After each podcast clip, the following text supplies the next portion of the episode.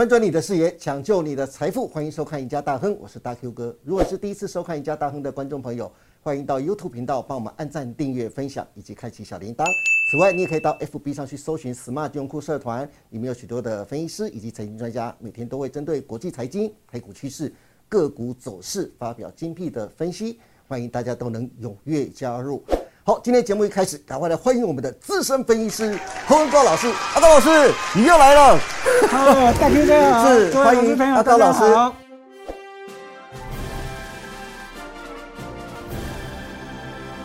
对，阿高老师心情太嗨了，真的，最近股市一直跌。不是，看到你都很嗨，你知道吗？看到阿高老师真的都很嗨啊，因为阿高老师总是可以带给我们不一样的就是眼界跟新闻的视角啊。好，今天但是今天有个很特别的新闻，真的就不能要要收敛起来了，因为今天我们要谈一谈安倍晋三的安倍经济学。那阿高老师，因为日本前首相啊安倍晋三遭枪击身亡啊，最近成为国际和台湾的热门话题。从一开始网络热烈讨论嫌犯和行凶动机啊，到电视台啊口水研究中日台关系的演变，一直到现在杂志开始陆续刊载啊安倍晋三。个人的人格特质和成就啊，一系列新闻的推进啊，就是没有人讨论安倍晋三在经济上的成就。他的安倍经济学啊，让日本失落的二十年经济啊，终于有了心跳声。不但让二零一八年的日本股市啊创下历史新高，大型企业获利暴增，也大幅增加日本国内的就业情况。如果不是二零二零年的新冠疫情让东京奥运一延再延啊，安倍经济学啊。真的能完全改变日本在世界的地位？那另外，当然他的离世恐怕台湾人比日本人更悲痛啊！因为他的一生努力推动台日友好关系，他的一句话让我至今印象深刻。他曾经讲过：“台湾有事就是日本有事。”到底为什么安倍晋三让台湾人如此喜欢？台湾人的记忆中，安倍晋三是战后最值得信赖的日本政治家。阿高老师。安倍晋三到底是怎么样的一个人呢？能不能帮观众朋友来分析分析？好，讲到这个是有点感伤的哈。对，对于这个我们在上个礼拜五七月八号的盘中传出来这个消息的时候，是哦，大家都震惊了。好，那这在亚洲股市上面这这个波动也是瞬间哦，台北股市就往下带，日本股市也是一样。是。好，那在这个时间点的安倍晋三在同一天，当然就是就是已经离世了。嗯。那隔一天哦，那这个美国的这个时代杂志这个泰。对，好，这《时代》杂志呢，就直接告诉大家，七月十五号就是明天嘛。明天呢？好，就要这个封发表这个杂志的封面，就是安倍晋三。是哇，他也很少这么做哎，提前告诉人家，下次我的发刊的杂志的封面是什么这样子。对，像这种这一个有声望这种杂志呢，他在对这个安倍晋三这个发表，提前公布，算是一个尊重。是。好啦所以呢，在这个安倍晋三的这个。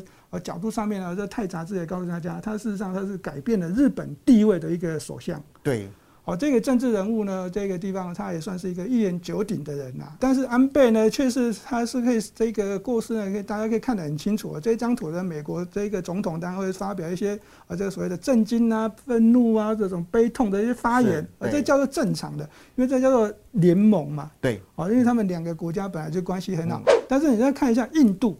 好，韩国韩国是基本上是有对立的。那这新上任的这这个韩国总统也是发表一些感言啊，他也是感觉到说是悲痛，这两个字拿出来蛮心酸的。那对这个这个英国也是一样啊，那在这个德国德国总理这个地方也是一样。那更重要是我们看到普丁，哎呦，连普丁都出来帮他吊唁了。对啊，这事实上，日本跟俄罗斯呢，在这个所谓的领海上面还是有一些争端的。对，这两个国家如果说要算是冲突，也可以说不冲突也可以。总而言之，是不算和睦的一个国家。可是俄罗斯的总统普京还发出这个就是对安倍的一个就是哀悼之词啊，对，可见他在外交上真的赢得各国的赞赏啊。对，而且他讲的这个这句话呢，我认为这个地方啊，大家特别特别注意，就是他说他是真正的爱国者。对，好，那你是一个敌对国家的一个总统，讲出来话，对，这样更真诚了。对，所以这个安倍经常实际上对这个啊日本的贡献是蛮大，他改变了这个世界上的对对这个日本的这个态度跟这个日本的地位。嗯，那为什么他可以做得到？为什么呢？因为他们本身就是一个政治世家。哦，是。好，那从他们这个安倍的这个出身来看的话，在他的娘家，就是母亲这一边，是就已经出生过两个总理，还是应该讲说这个这个首相。好，所以说这个这个加上他是一门三首相，这个荣誉呢，事实上是挂在他们家是算是蛮厉害的。嗯，那这对这安倍晋三本身来讲的话，大家可以看很清楚，这从一九九三年他就连任到二零二二年的这个议员，哇，十届耶，不简单，真的不简单呢，这真的不真的不简单。那那虽然自民党啊，在这个这个日本算是一个大党，但是呢，在这个所谓的选举的竞争性，对，我认为不会输台湾的，真的真的，对啊，啊，因为他们政党比较多啊，对。然后在这个他的接任这个总理大臣呢，到后来这个担任这一个啊这个首相的这个职位，是吧？大家也可以看得更清楚。好，他在这个二零一二年的时候就开始当担任了，好，到现在到现在哦，好，他为什么会？没有做，第一个当然就是身体状况，第二个就是可能年纪大了要轮替了。是，好，那这经过这个这些时间的这个演变呢，这个事实上呢，我们就直接归类说，他是一个担任时间最久的是一个首相了。对，在任时间最久的首相。依照这个过去的这个日本首相的这个任期啊，任期来看的话，算月的，他单位算月的。对，因为他们一个他们在政党政治哦，那这只要有一些是联盟。啊，有脱离或者这个不合的时候，对对，就容易就要倒阁，就要重选。所以呢，这一个安倍的这个为人呢，大家都看得很清楚。以他的这个任期来看，嗯，他第一个他是这个能力很很不错，是，因为他可以担任这么久，对。好，那我们刚刚讲到这个日本的首相的这个任期，通常都是算月的，容易都被倒戈要重选。是。那第二个，他当然是对这个各个政党的这个亲和度，嗯，哦，这个这个认同度也是蛮高的。是。那对于台湾而言呢，他在这个卸任之前呢，就已经有跟这个好要来台湾的这全代表，嗯，说他说哦，你来台湾的时候呢，你要怎样，要好好的对待台湾。老师，他刚才跟您说的那个全代表啊，全玉泰啊，他已经表露过，曾经跟他说过，他说。就是老师讲的，你一定要好好考虑台湾民众的感情是如何，千万啊不要让他们觉得寂寞。这句话真的让我觉得有这鸡皮疙瘩的感觉，我又再一次鸡皮疙瘩起来了。所以这大 Q 哥讲出来的内容就比较有感情一点，然后因为安倍过去一直坚持力挺台湾的外交啊，常常讲台湾有事就是日本有事啊。台湾有事，それは日本有事です。所以他对台湾一直维持着非常友好的关系呀。可是老师。 我还是想问一下，因为其实安倍晋三除了在政治上的成就令人赞叹之外，其实他最著名的就是他在二零一三年，也就是他第二次获选担任首相的隔年啊，提出的安倍经济学。就像我在前面形容的，安倍经济学让失落二十年的日本经济终于有了心跳声了。阿高老师，我知道网络和电视台不太敢讲安倍经济学的原因呢，是因为财经和经济对他们而言呢，真的太难了，很怕说错。那阿高老师，你能不能帮大家解释一下什么是安倍经济学？安倍晋三又是如何利用安倍经济学让日本经济快速复苏的呢？好，那这基本上过去的日本啊，经过这个二次大战之后呢，这个疯狂的在复苏之后，对，而这个又被这个美国打压嘛，而这萎靡的经济一直到这二零一二年的这个安倍这个在担任首相的时候推出了这个安倍三件，这三件射出来，第一个叫做货币的政策，第二个叫做财政的政策，而第三个呢是这个结构性的这个改变。对，好，那这以货币的政策来讲的话，它就是主张这个货币要讲宽松，对，而且要持续的宽松，对，以这财政政策的角度来看呢，它就这个督促这日本的这银行，啊，这利率一定要压低，好，都要压低到负利率，对，完了提供到再给这个所谓的这个企业啊，或者是个人的这个好这个利息支出，这个贷款的这个利息降低，嗯，那可以创造出更多的这个投资机会，是，那使得呢，它这个日本的这个啊失业率，啊从当时的这个百分之四点多。好像一路的往下滑落，到现在这个时间点呢，我如果没有记错，应该是二点多，这下滑的这速度蛮多的。对，嗯，我们这就像老师说的，安倍晋三在推出安倍经济学之后，二零一三年推出来的嘛，五年之后，在二零一八年，让他们的日本股市，刚才老师说了，涨了一点二三倍。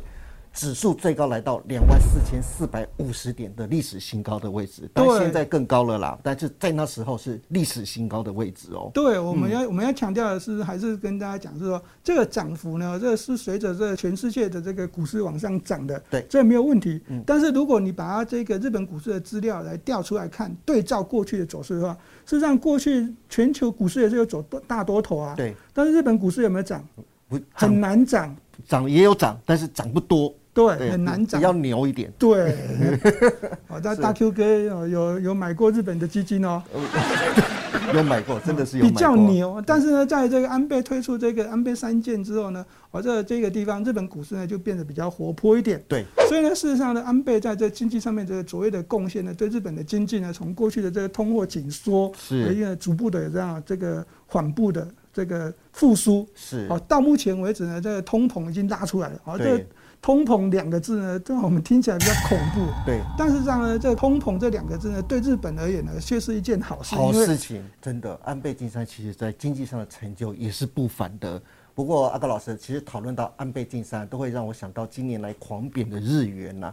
今年真的非常特别，美元指数像被激怒的斗牛一样，一路狂奔。截至七月十一号啊。美元指数最高来到一零八点二亿，创下二十年新高哦。可是我们反过来看日元，好像滚落悬崖的石头一样，一路向下。截至七月十一号啊，最低来到一三七点七五四啊，是亚币中贬值最重的货币。阿高老师，为什么美元跟日元会有两种不一样的走势呢？还有网友问啊，如果日元这样一直贬下去，如果对美元的话，日元贬到一百五十的话，会不会引发亚币的净贬潮呢？阿高老师，你怎么看呢？哦，这大 Q 哥问的这个问题好像有点严肃哈。